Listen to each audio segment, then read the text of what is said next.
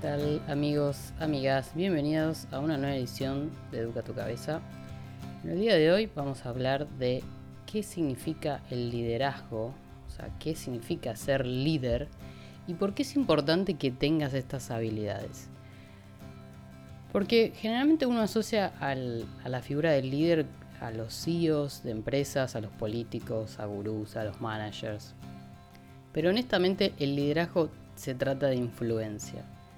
Es tener la capacidad, las habilidades de influir en las personas de manera positiva para que puedan alcanzar su mayor potencial, sus objetivos y vivir una vida en sus propios términos. Si queremos influenciar a la gente en este nivel, primero tenemos que ser capaces de influenciarnos a nosotros mismos.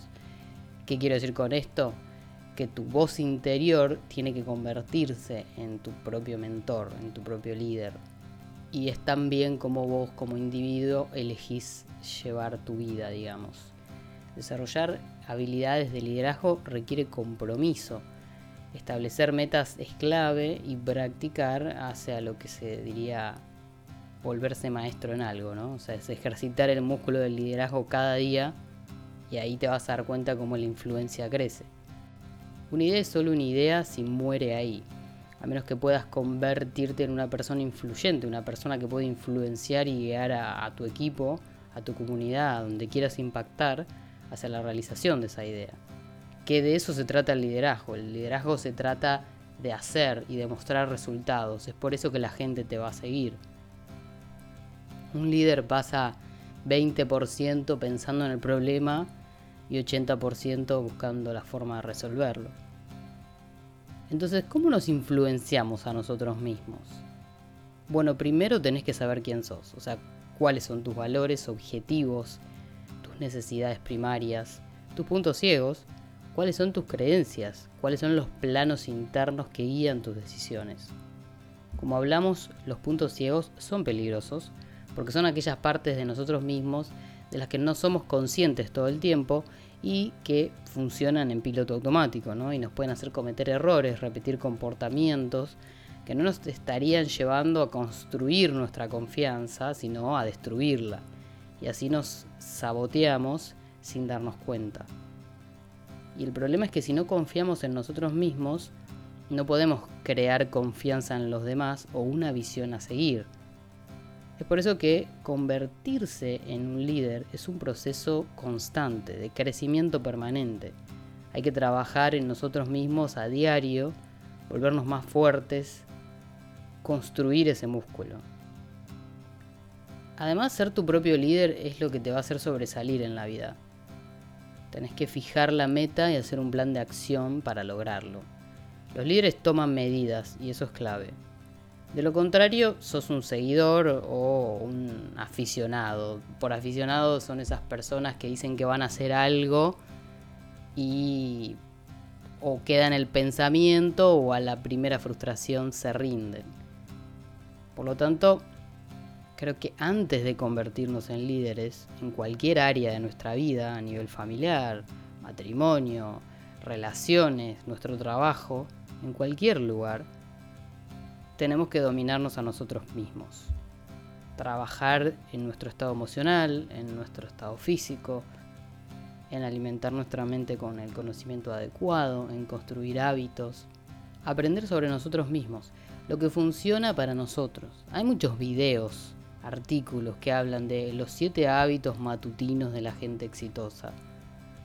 El punto es que te tiene que servir a vos. O sea, construite tu rutina matutina a diario, eh, semanal, mensual, medí lo que te sirve.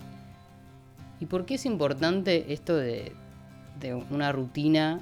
Ni bien uno se levanta, y creo que lo hablé muchas veces, pero lo vuelvo a comentar porque es algo con lo que yo a diario eh, practico y también algo con lo que convivo, ¿no? O sea, generalmente no sé si les pasa, pero cuando me levanto el cansancio me genera pensamientos de cómo voy a afrontar el día laboral, las pocas ganas que tengo de trabajar, eh, a esta altura del año, con la pandemia y, desarrollar todos los proyectos que hago aparte de mi trabajo e ir a entrenar después. Todos esos pensamientos aparecen ni bien me despierto. Probablemente te sientas identificado o identificado. El tema es qué hacemos con eso. Nos levantamos, nos preparamos algo, nos sentamos en la computadora y encaramos el día con esos pensamientos. No. Lo mejor es ponernos en un estado que nos prepare para eso. Y esto tiene que aplicarse a todos los ámbitos de tu vida. Porque vos no podés estar trabajando y de repente tener una reunión y estar en el mismo estado que estabas cuando estabas contestando un mail si vos tenés que encarar una reunión importante. Supongamos que vos tenés que encarar eh, a un nuevo cliente que tenés que vender un X producto y hace 5 minutos estabas contestando un mail de una queja. No podés encarar de la misma manera esa situación, porque lo más probable es que el estado en el que vos estabas cuando estabas respondiendo esa queja, que por ahí puede ser un estado negativo, de frustración, de lo que sea, va a impactar en esa venta que querés hacer un cliente. Entonces en el medio tenés que cambiar tu estado. Yo probé muchas eh, rutinas matinales y la verdad es que la que va a funcionar es la que vos vayas adaptando.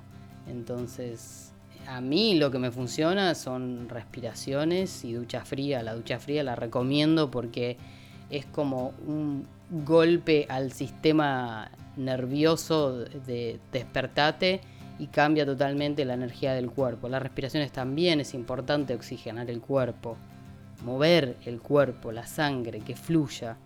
Si podés meditar antes también, una meditación en donde energices el cuerpo, en donde agradezcas lo que tenés, en donde puedas visualizar eh, tu día o las metas que querés en unos meses o en años, lo que sea. Pero mm, la mente como dijimos varias veces, no distingue entre lo que ya pasó y lo que es. Generalmente, por eso los recuerdos que fijamos después hacen a cómo podemos llegar a experimentar o tomar decisiones.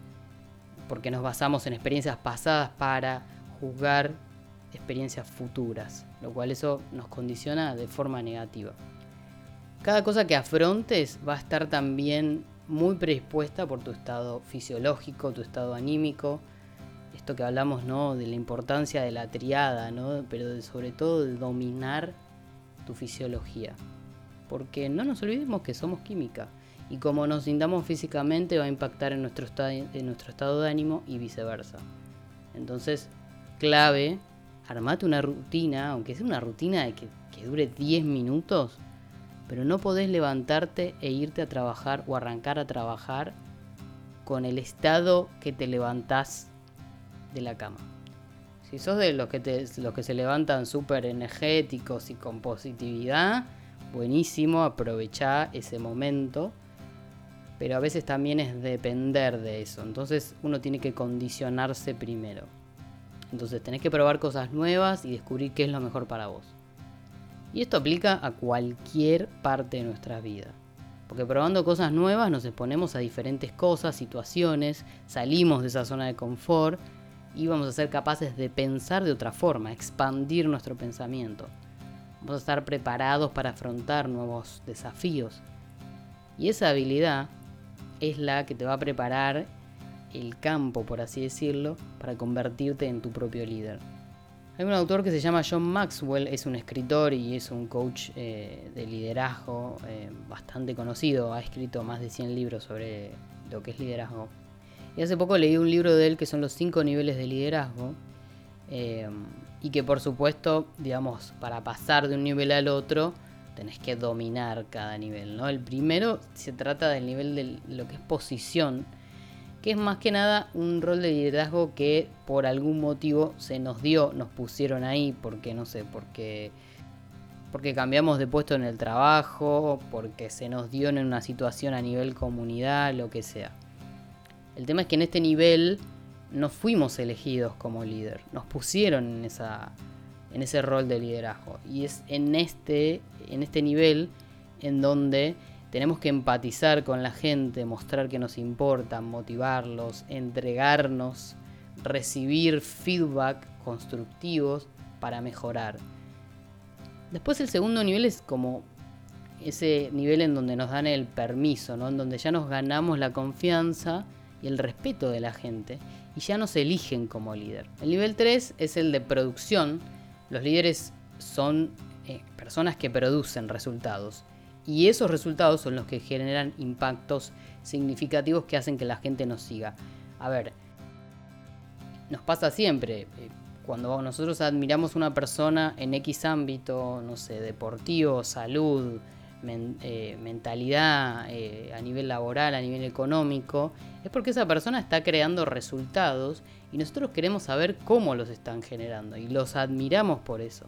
Eso tiene que ver con ser un líder. Es porque dominan un aspecto de su vida. Y después está el nivel 4 que es el de desarrollo de las personas. O sea, ya es como que ya estás en un rol de liderazgo donde vos vas a ayudar a otras personas a convertirse en líderes también ¿no? Invertir en su vas a invertir tu energía, tu tiempo e inclusive dinero en aumentar las habilidades de futuros líderes. Entonces, esto ya es un rol bastante avanzado en el liderazgo. No quiere decir que vos tengas que pasar por todos estos niveles, a menos que el, digamos, estés en una posición en tu vida en donde te interese desarrollar tus habilidades como liderazgo. Yo creo que la principal es liderarse uno mismo, ¿no? Eh, ser uno ese, esa voz interna en donde puedas ir dominando cada aspecto de tu vida y que no te domine a vos, que es lo que venimos hablando siempre, para poder ser uno, eh, una persona activa y no pasiva en la vida. Y con esto me refiero a que no seas tus circunstancias, a que no sean las circunstancias las que te dominen a vos, porque si no es como que dependemos de lo que pasa externamente para sentirnos. Si vos vas a depender de las circunstancias, eso va a impactar en tu estado de ánimo y no vas a estar eligiendo cómo sentirte. Entonces la idea de, ser un líder uno es, listo, me pasó esto, listo, hoy pasó esto, ¿cómo quiero sentirme? ¿Cómo quiero darle el significado a esto? Eso es ser uno su propio líder de que las circunstancias no me dominen, de que yo sea el líder de mi vida y elija qué quiero hacer con esto, cómo quiero sentirme. Pero bueno, después obviamente uno cuando empieza a desarrollar esta personalidad es como que lo ve impactado en todos los ámbitos de su vida. Y lo ideal es que el líder sea una persona que quiera influir en desarrollar otras personas. Porque hay muchos líderes que son malos líderes, que lo, que, lo único que buscan es influir a una cierta cantidad de, personas, pero que esas personas no sean mejores que ellos, ¿no? Un buen líder quiere que la gente que desarrolla sea mejor y que también le marque su camino, porque el líder nunca termina de crecer. Entonces, como líder es, no es crearse seguidores, sino es crear, impactar en que la gente quiera ser mejor, así, porque si vos creás, si vos influís en, las personas de esta manera y les vas como aflorando ese líder interno, que todos lo tenemos, también esas personas van a impactar en otras vidas y así es como una cadena en donde nos hacemos todos mejores y eso puede influir en comunidades, puede influir en empresas, eh, en pymes. La clave del crecimiento en cualquier ámbito tiene que ver justamente en que haya un buen líder que cree también otros líderes, que, tenga un impacto positivo. Después, bueno, está el nivel 5 que... Em, ya es un nivel como superior en donde los líderes se han vuelto lo suficientemente hábiles para ayudar a otras personas no solo a desarrollarse, sino que son líderes que no tienen que estar ahí para influir. Son esas personas que ya han dejado un legado en donde la influencia que tienen ya es em, como una ideología a seguir y ellos no tienen que estar físicamente ahí.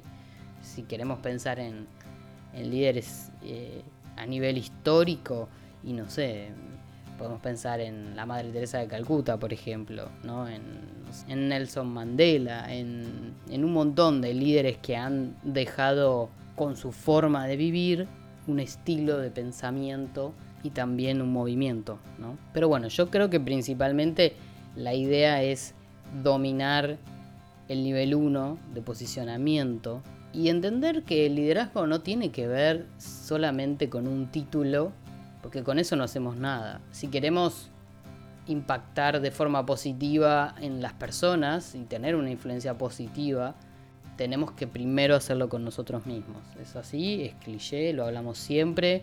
Si no te querés a vos, si no te dominás a vos, es muy poco probable que tengas un impacto en el resto y menos en vos mismo para alcanzar las cosas que querés alcanzar, ¿no? Hay un montón de habilidades que tiene que tener a nivel humano una persona que se considere líder. La integridad, la empatía, la humildad, la capacidad de, de apertura mental, de no creerse más que nadie, de entender que se está en un proceso de retroalimentación y crecimiento permanente, de aprendizaje permanente. Pero lo más importante que tiene que tener un líder es una visión. Cuando dominamos la capacidad de ser nuestros propios líderes, la visión va a decantar. Y cuando empezamos a, a impactar con nuestra visión en, nuestros, en obtener los resultados que queremos, vamos a atraer a la gente sin necesidad de forzar nada.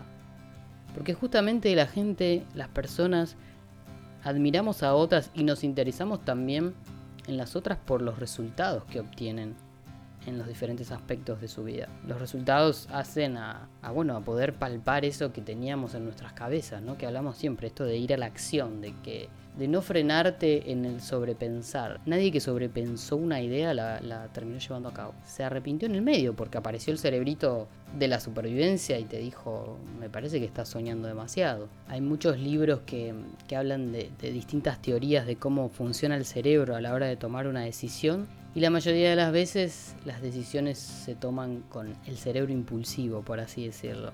Después tenés el, pensamiento que lo único que hace es querer justificar esa acción, pero siempre la acción partió de, eso que vos sentías adentro. Es, esto de confiar en, el instinto se trata justamente de eso, de confiar en esa parte de nuestra cabeza que nos, nos dice internamente qué es lo que tenemos que hacer, qué es lo que pensamos que es lo mejor para nosotros. ¿Viste cuando está esa típica frase de me lo pidió el cuerpo, lo sentí adentro, fue como un impulso, no me preguntes por qué. Bueno, justamente eso es la, lo intuitivo del cerebro, pero ¿por qué? Lo, lo, intuitivo parte también de experiencias pasadas que nos han condicionado a llevar cierta, a realizar cierta, cierta cosa o tomar cierta decisión. Por eso a veces, bueno, puede que cuando tomemos decisiones nos equivoquemos, pero eso no quiere decir que, ah, tendría que haberlo pensado mejor. No, cuando uno toma decisiones está accionando. Y no te preocupes si fracasás, si fallas, porque fracasar es parte del proceso. Es como siempre, es como, ¿por qué pensás que vas a ser bueno en algo que nunca hiciste antes? ¿Por qué cuando arrancas un deporte te frustras a la primera porque ves que los demás sí? Hay gente que puede llegar a tener facilidad, pero después es la repetición de algo lo que te va a hacer bueno en algo. No esperes que te vaya bien en tu primer trabajo, no esperes hacer plata de entrada en tu primer negocio, no esperes ser el mejor en un deporte. Si tenés facilidad, aprovechala, pero no abuses, porque en definitiva el que sobresale en algo es el que lo hizo varias veces. Nos pasa siempre, simplemente cuando hacemos por primera vez, no sé, un budín, una torta, una comida, y a la quinta vez ya le agarramos la mano, lo hacemos más rápido, le podemos meter nuestra personalidad. Así es todo en la vida. ¿Por qué pensamos que en los distintos ámbitos de la vida las cosas son diferentes? Mira, yo te voy a contar que vengo de una familia en donde estaba mucho arrastrada esta idea de generación en generación de que si vas a hacer algo, más vale que seas bueno. Porque si no das tu 100%, si no lo haces 100% bien, va a haber otro que lo haga mejor. Por un lado, está buena la idea de decir, bueno, voy al 100%. Pero por otro lado, pensar de que si lo voy a hacer lo tengo que hacer bien, si no, no lo hago, muchas veces te frena a la acción, porque te aparece en la cabeza el fantasma de, y pero si no lo hago bien, ¿para qué lo hice? ¿Para qué perdí mi tiempo? ¿Qué van a pensar los demás, no? Gran error, gran error. Y yo sé que mucha gente piensa así, y yo sufrí muchísimo pensando así, porque porque quería hacer algo y lo, pensaba tanto que a los días perdía el sentido. me sentía patética habiendo pensado esa idea y no lo hacía. Entonces, eso no puede liderar tu vida. Tenés que probar. Tenés que probar y sí, es muy probable que la primera vez lo hagas mal, no lo hagas como querías, no esté perfecto, pero la perfección es lo peor que podés buscar. Porque también en, cómo uno encara una actividad es lo, que es lo que nos da esa personalidad. Si buscamos la perfección, probablemente no se distinga del resto. Y lo que el otro, a lo que el otro le, atrae de uno también es el toque de personalidad de cada persona, o sea, de cada uno. Es así. ¿Por qué pensás que en las ventas lo que más vende es la historia que vos armes? Porque la, la gente no compra lo que necesita, compra lo que desea, compra con lo que empatiza. Es así siempre. Entonces, parte de, lo que se trata del liderazgo es esto, de dominar quiénes somos, de, amar y, e integrar todas las personalidades que conviven adentro nuestro, de intentar unificarnos, para que cuando la persona que tiene que salir en ciertas circunstancias salga y no se vea autoboicoteada por esa parte tuya vieja que te decía que no podías y no pierdas el tiempo. Entonces de eso se trata ser tu propio líder, que puedas dominar todas tus partes internas, que puedas hacer las paces con todas tus personalidades internas que se unifiquen, que sean amigos, que sean hermanos, hermanas, y que cuando tenga que salir esa parte, no sé, supongamos que tenga que salir esa parte competitiva, que tenga que salir esa parte empoderada, o que tenga que aparecer esa parte vulnerable, todas las partes estén en acuerdo y no haya un cortocircuito. Así que bueno, espero que les haya gustado el podcast de hoy. Me voy con esta pregunta de si tenés una visión fuerte en la vida y en caso de tenerla, ¿cómo te gustaría contribuir como líder? En cualquier ámbito. En cualquier ámbito se puede desarrollar el liderazgo. Puede ser en tu familia, puede ser en tu trabajo, en tu comunidad, en tu grupo de amigos. ¿Cómo querés contribuir? Hasta luego.